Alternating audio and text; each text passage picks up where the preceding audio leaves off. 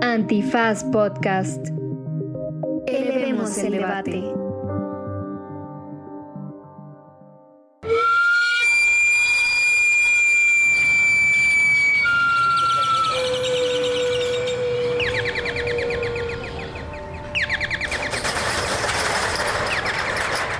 En ese momento tienes que clamar a Él, porque es necesario que esto acontezca.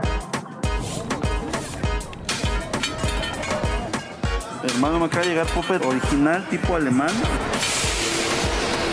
Sube, sube, sube, sube, sube. Mamey rico, mamey dulce.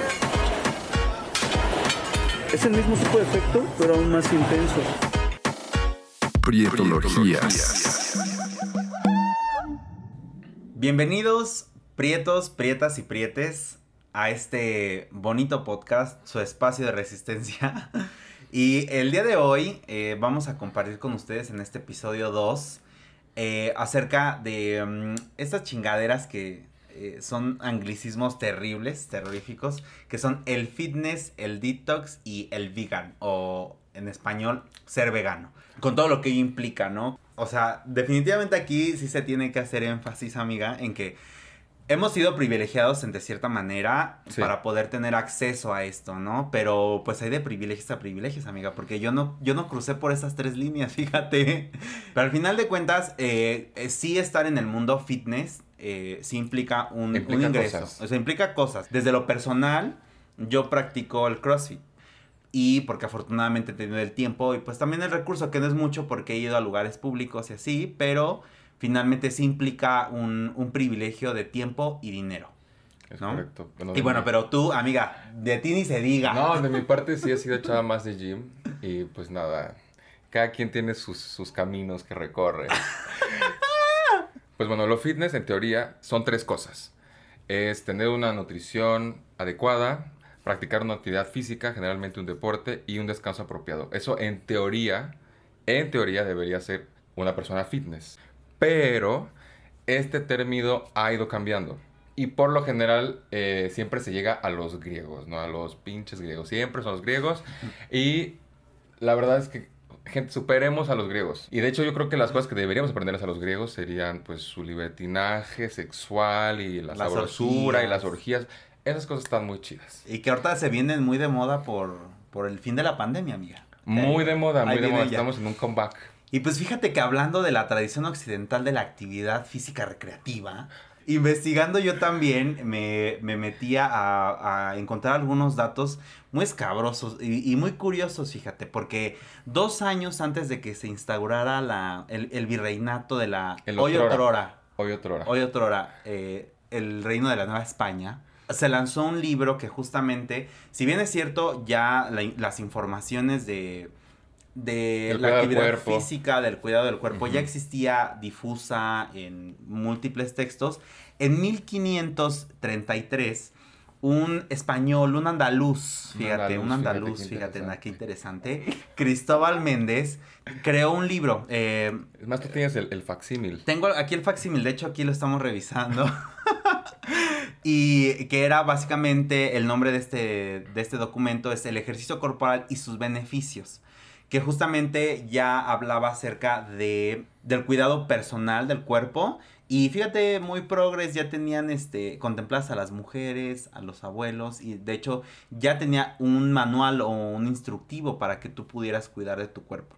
Se me hizo muy curioso porque al final del día, en ese siglo andaban muy pilas los españoles. Muy pilas. Sí, o sea, el cuidado del cuerpo siempre ha existido de alguna forma, pero últimamente, a partir de la revolución digital y con ella los nuevos estándares de belleza, ¿no? Que son como muy blancos, es aspirar a ciertos cuerpos, es un joven Arnold Schwarzenegger, ¿no? Así como escultural, vienen como esas ideas que también al ser nosotros jotos es una cosa importante mencionar. En los 80 también es la epidemia del VIH-Sida. Y en ese momento para las personas homosexuales fue muy demonizado. Entonces para ellos estar musculosos, ver saludables, pero sobre todo grandes musculosos, era también un signo de decir yo no tengo VIH, yo estoy saludable, ¿no? Y era una... Tenía un significado distinto tener ese cuerpo mu- musculoso y, y masculino. Que más que otra cosa era verse atractivo y no precisamente saludable. ¿no? Y pues bueno, prácticamente este término de lo fitness es relativamente nuevo. O sea, es muy, muy reciente y que engloba justamente estos tres elementos que decías al principio.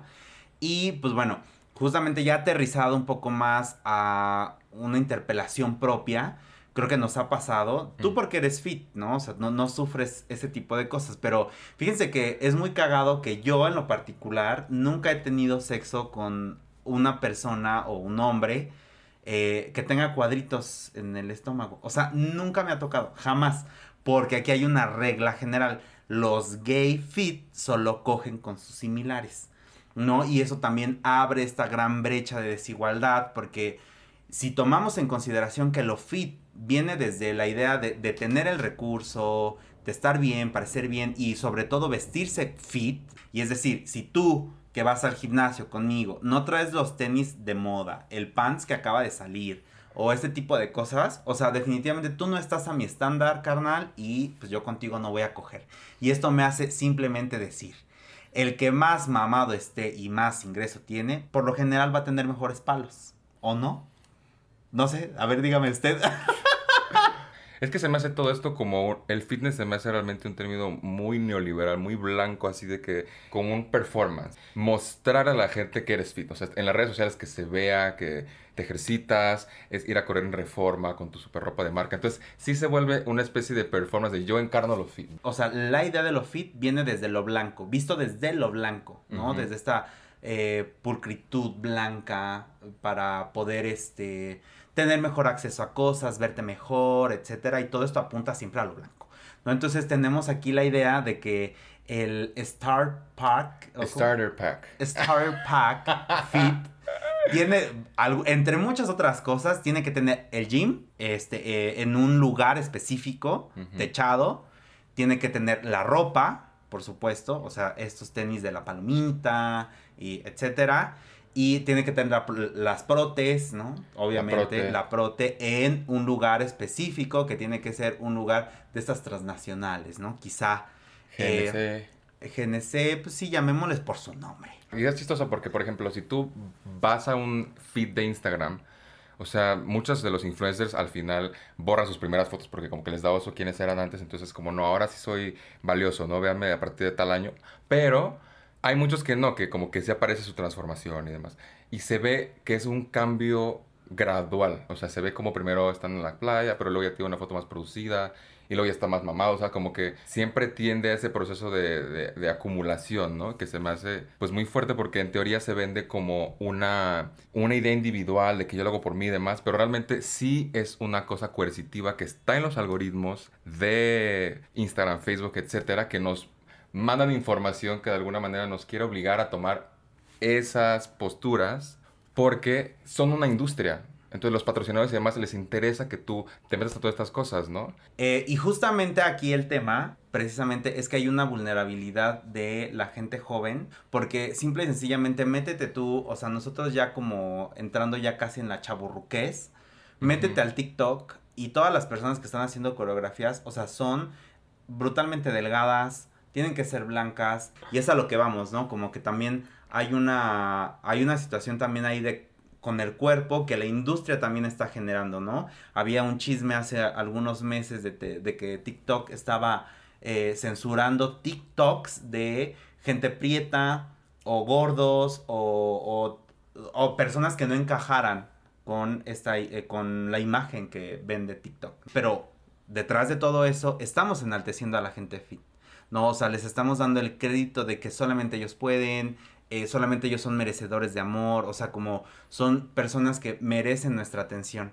Entonces, hay que también tratar de, de evitar este tipo de comentarios y pues justamente aquí no estamos diciendo que ser fit está mal. Al final de cuentas, eh, no estás tomando en cuenta que pues a lo mejor esa banda quiere estar como tú, pero no puede o no tiene y, y tú ya simplemente de tajo estás diciendo es que no mames, o sea, no, no viene al gym, simple y sencillamente que se vaya a la O no quiere. Y lo, lo, O no lo- quiere, que lo también es culero válido. es que también va afectando nuestra subjetividad y lo que nosotros vemos como bueno o deseable, ¿no? Porque lo fit trae en sí como un discurso de que si eres fit hay como una autorrealización física y emocional, ¿no? Como que ya vas a llegar a un lugar de plenitud y demás y pues sabemos que eso no es cierto.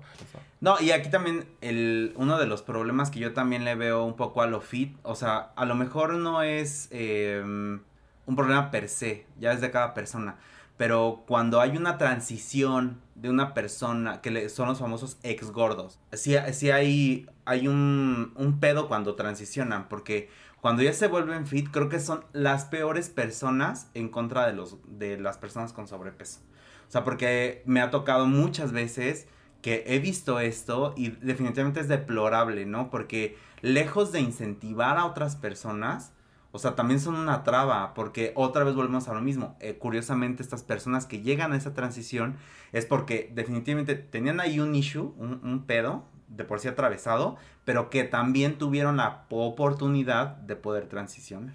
Y justamente por eso eh, quisimos entrevistar a Mao, él es mi gym coach. Y un poco para introducir quién es Mao, yo lo conocí durante la pandemia, estaba buscando un gym clandestino, estaba desesperada por no perder mis ganancias musculares que había hecho durante el inicio de la pandemia. Y justo no había, pero él me dijo, no, en mi casa tengo aparatos y podemos darle ahí. Y neta ha sido muy chido, él eh, me hace mis rutinas y me echa porras y ahí vamos, ¿no?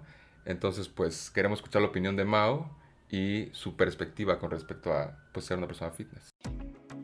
Mi nombre es Mauricio Antonio Magdaleno, soy entrenador personal y básicamente me dedico también a asesorías personalizadas y a vender los suplementos nutricionales. Eh, para mí el fitness es estar sano y con una apariencia que a mí me gusta como ser humano.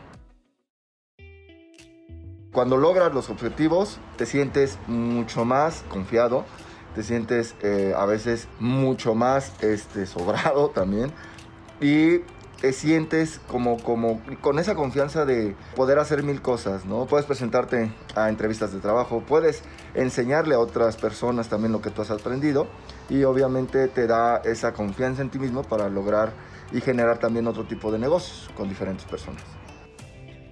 Actualmente ha cambiado y ha buscado a través de los medios y ser como mucho más eh, enfocado a la parte de decir la apariencia más que la salud.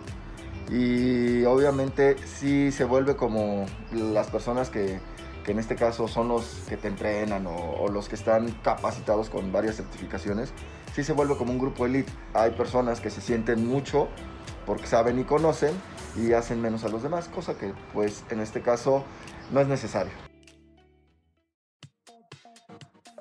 ¿Cuál es tu, tu, postura, tu visión con los suplementos, con todos los polvos, el, el preentreno, la proteína, todo eso?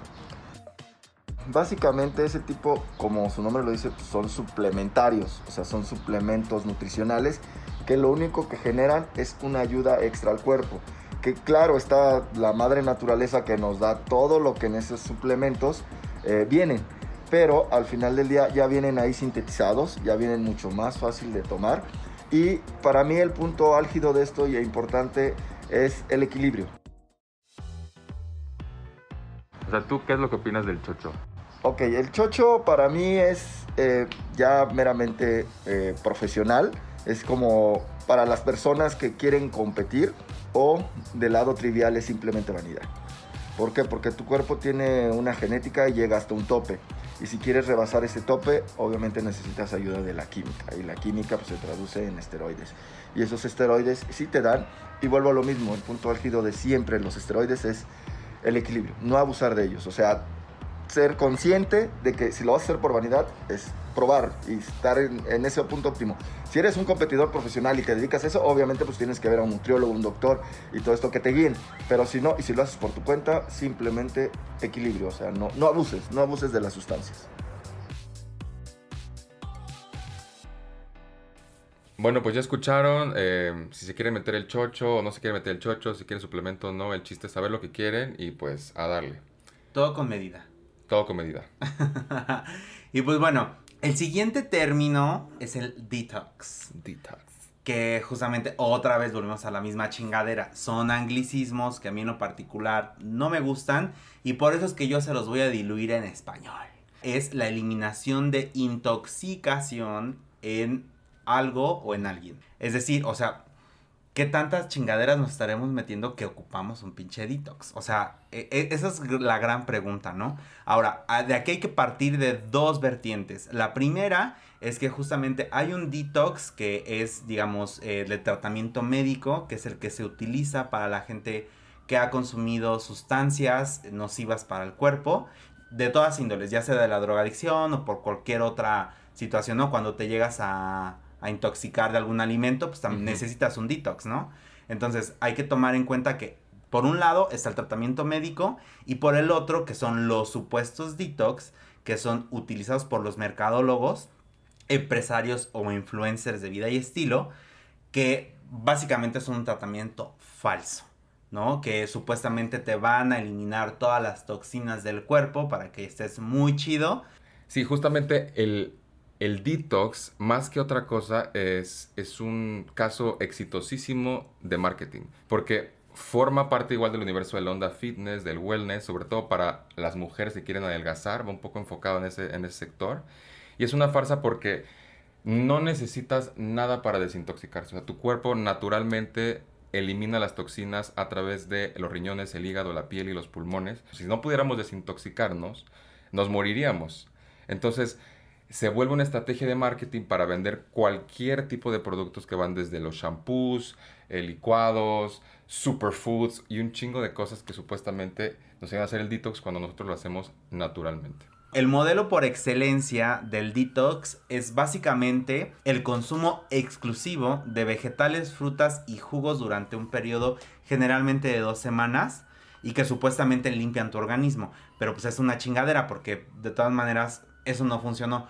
Les voy a contar aquí una, una situación muy personal y que tiene que ver justo con mis clases de CrossFit que les contaba. Em, no tiene mucho que estoy haciendo este, este del CrossFit, pero para mí sí ha sido como un proceso porque tuve que empezar a correr, hacer ejercicio para poder aguantar la clase, ¿no? Entonces, en uno de estos intentos míos, eh, busqué a una persona que estaba haciendo este tipo de cosas del detox y este, porque trabajé en una colonia muy pomposa de, de aquí de la ciudad. Y había uno de esos lugares donde vendían estas cosas del detox. Y pues bueno, para no hacerles el cuento largo, me estuve chingando por más de una semana un licuado de, de toronja, apio, nopal. Bueno, era una bomba. Yo me sentía el más fitness. O sea, yo me sentía, bueno, que me había tomado el chocho mágico. No, pues cállate, que a la semana y media, no, o sea, una chorrera que no me dejó parar en dos días. O sea, neta, yo me sentía muy mal. El día que me agarró estaba temblando. O sea, mal. O sea, mal, Me mal, dio mal. chorro así. Pero me dio chorro feo. O sea, una cosa fea. Ahí sí tuve un detox, amiga, literal. Un detox. Pero no, estuvo muy cabrón porque pues sí hay una descompensación de todo lo demás.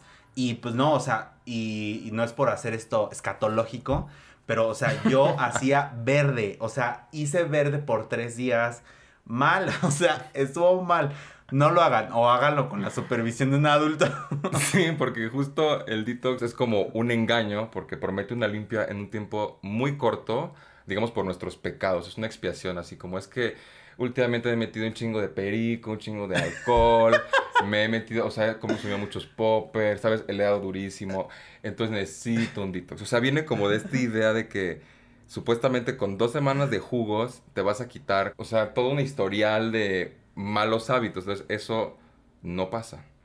No, y otra, brevemente, yo no me quedé en el trabajo de mis sueños porque tuve una, este, un antidoping y recurrí eh, a los, al detox. Pero pues no, no me funcionó porque pues yo estaba muy mal.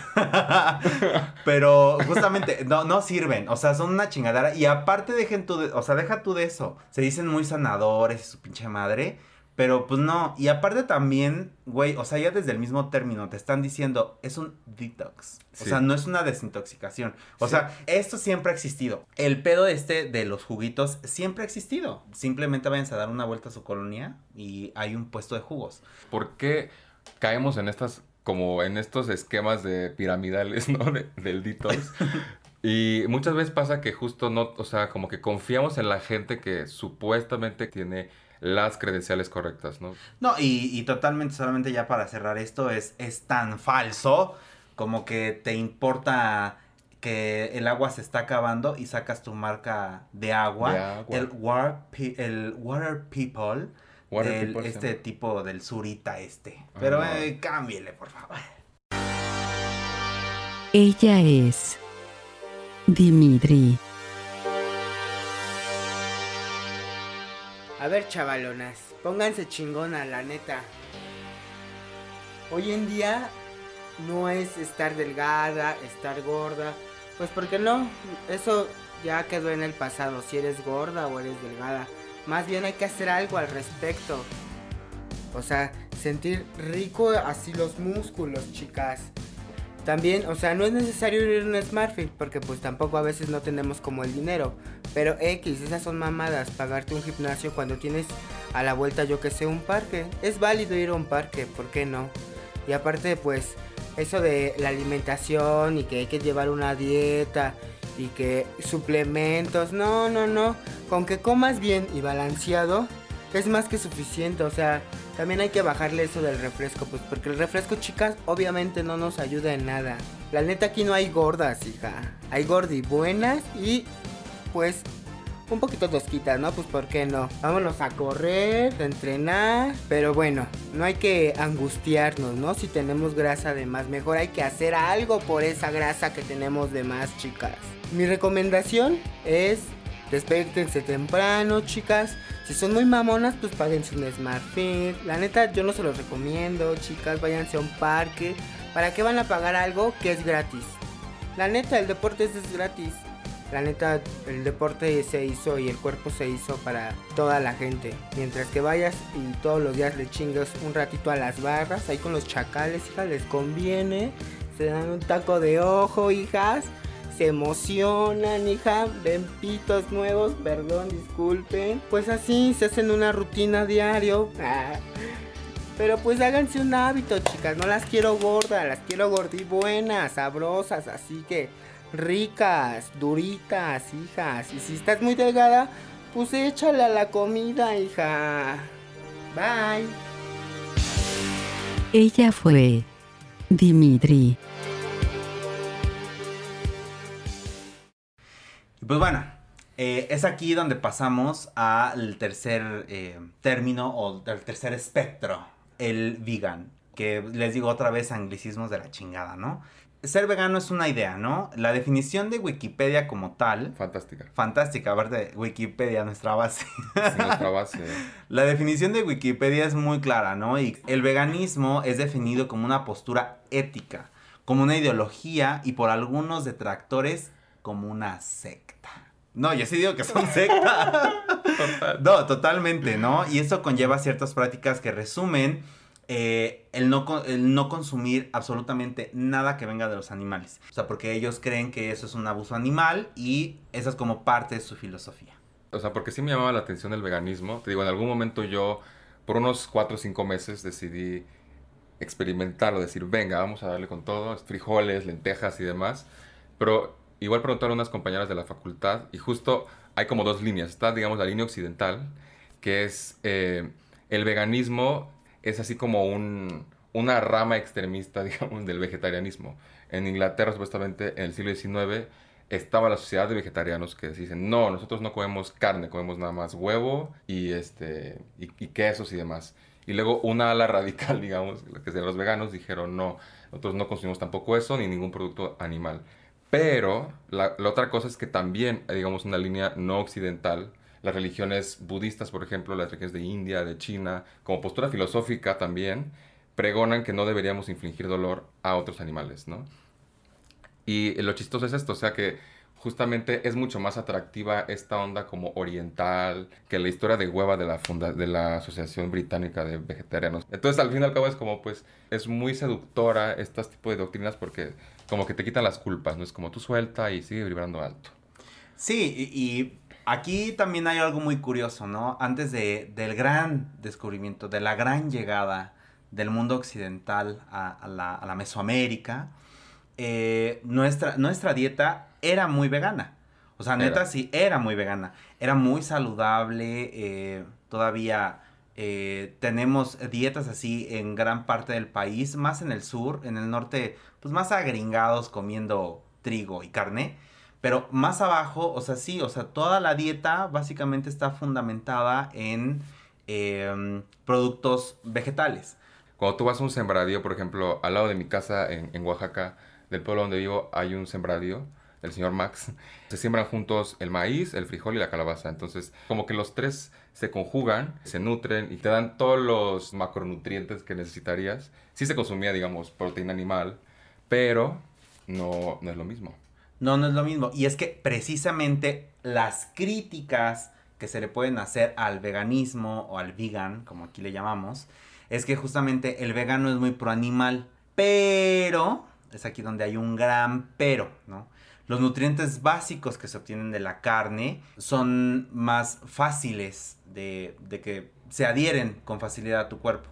El problema de obtenerlos de, el, de, de los productos de origen vegetal es que no tienen un no tienen un componente una enzima que hace que sea más difícil que los adhieras.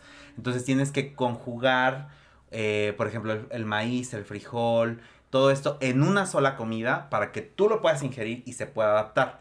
Es uno de los grandes problemas. Ahora la gente que es totalmente radical del, de esta corriente del pensamiento vegano por así llamarle es que lo radicalizan tanto al grado de que lo aterrizan en sus hijos y hay, y hay eh, documentados casos específicamente que hasta con sus mascotas. Que eso también es una mamada porque, o sea, hay animales que simple y sencillamente no pueden vivirse en la carne. Sí, también una de las grandes críticas que yo también simpatizo mucho eh, con los detractores del veganismo es que muchas veces la industria de productos veganos que son como sin crueldad animal, están como completamente centradas sus procesos en no contener en sus productos eh, sufrimiento animal, pero eh, no hablan de la explotación laboral que existe y de las cadenas de producción que existen detrás y del uso de pesticidas y del uso y deforestaciones y demás. Entonces, justamente, amiga, el Telecán Oitemec ha sido el que ha posibilitado este tipo de narrativas como la siguiente. Y aquí se conjugan como el racismo y el sexismo, porque generalmente pasa así, o sea, las, las mujeres indígenas racializadas, no culturalmente diferenciadas, que son más oscuras, son las que están en los campos cosechando y después llegan a las empaquetadoras, donde las mujeres que generalmente ya no son indígenas, tienen la piel un poco más clara y finalmente la persona que consume esos alimentos sin crueldad animal es por lo general blanca o blanquimestiza. Y hasta los que venden. Hasta los que venden. Y luego las personas que son los líderes de organizaciones anti-maltrato animal y o veganas, que son generalmente blancas, apelan más a un mercado que también es mucho más redituable, que es el de la clase media y alta. Entonces ahí se ve como justo la disparidad. Las personas que realmente cosechan la tierra, no las ves. Las ves o en un video corporativo o cuando vas a las oficinas y están los cuadros de los trabajadores así como de fondo en los pasillos, que es como lo que pasa cuando vas a un Starbucks. A un Starbucks tú vas y ves así como cuadros de Indonesia, como, ay, qué bello, ay, mira, es café de Chiapas.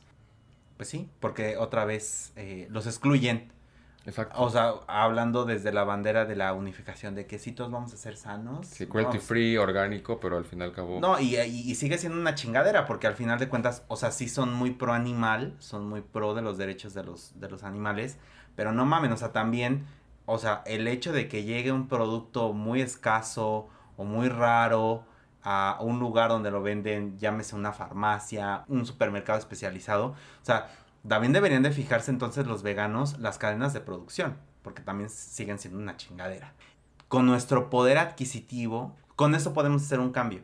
Si bien es cierto que no tenemos el gran capital, pues podemos invertir esos 20 pesos que en vez de pagárselos a los supermercados en medio kilo de manzanas, o sea, me puedo ir directamente al mercado, al tianguis, a comprar un kilo de manzanas a una persona que muy probablemente sea el enlace directo con un proveedor. Entonces, e ese es uno de los grandes temas, porque otra vez, el, el, toda la onda del veganismo también implica mucho privilegio, porque, insisto, hay alimentos que son muy específicos o muy raros, que digamos, ¿no? Como la quinoa o como estos, las de Ma cárcamo. Macha. El matcha. La maca. todas este, este tipo de cosas pues son muy raros. O sea, yo El en la açaí. vida... Sí, la, este, ¿cómo se llama? La de Brasil. El açaí, sí. El açaí, que ya hasta le sacaron chesco aquí. Ahí hay, hay un problema. Sí, yo también creo que muchos veganos de a pie que seguramente están diciendo hijos de su puta madre, no Sí. están mencionando. Y a huevo que están ahí y sé que hay maneras muy chidas de consumir, muy responsables, muy bellas. Y qué chido. Pero saludo. justo, ajá, justo estamos criticando como ese veganismo blanco neoliberal. De la por- tercera ola. De la tercera ola, porque justo se preocupa mucho por la envoltura. Y pues precisamente, eh, pues nunca hemos necesitado estos alimentos. O sea, nuestra dieta como tal, o sea, lo que nos provee la, la Pachamama mexicana, o sea, en los mercados, creo que somos muy afortunados y esto tampoco lo hemos visto mucho por vivir en un país que provee muchísimas cosas, vegetales, frutos, semillas, y cuando intentamos ser quizá veganos y explayarnos un poco y nada más por meternos al tren del mame, de, de que yo soy vegano y nada más como una pinche raíz eh, de la India importada y su puta madre es como de, güey, no mames, o sea, mejor vete a buscar a ver qué le encuentras un símil en el mercado. Insisto, y desde aquí yo les envío, desde mi muy particular punto de vista, un saludo. Los quiero, pero no mamen. Y, y podrá haber quien sí me diga, oye, no, tú estás pendejo. Pues sí, sí, sí estoy pendejo. Pero también quien hace esto radical y también quien hace esto de la, de la peor manera posible, como en todos los aspectos. Y es por eso, entonces, que mi querida amiga y corresponsal se dio la tarea de entrevistar a Daniel Gaspar, un contemporáneo nuestro, un chavo. Un chavo, está Un, un chavo. chavo, está chavo, Gustavo Chavo. Que trabaja en una tienda naturista y que justamente estas tiendas están en todas las estaciones del metro. Y no nos vengan con mamadas. Estas tiendas siempre han estado, siempre han estado presentes. Ahí siempre ha habido productos naturistas de producto meramente de plantas. Ahora sí que todos los que les gustan las plantas, que no tienen nada que ver con animales, ahí hay. Pero no, nos gusta verlo en un centro comercial que tenga un nombre de una pinche transnacional. Adelante entonces con las imágenes. Ah, mi nombre es Daniel Gaspar, mucho gusto. El principal cliente eh, son las personas, más que nada adultos mayores. Ahora sí que los principales clientes son, son ellos, los que buscan afrodisíacos, bajar de peso, alguno que otro deportista, personas que tienen jornadas largas de, de trabajo porque buscan algo que los mantenga activos, despiertos sobre todo, pero de una forma natural.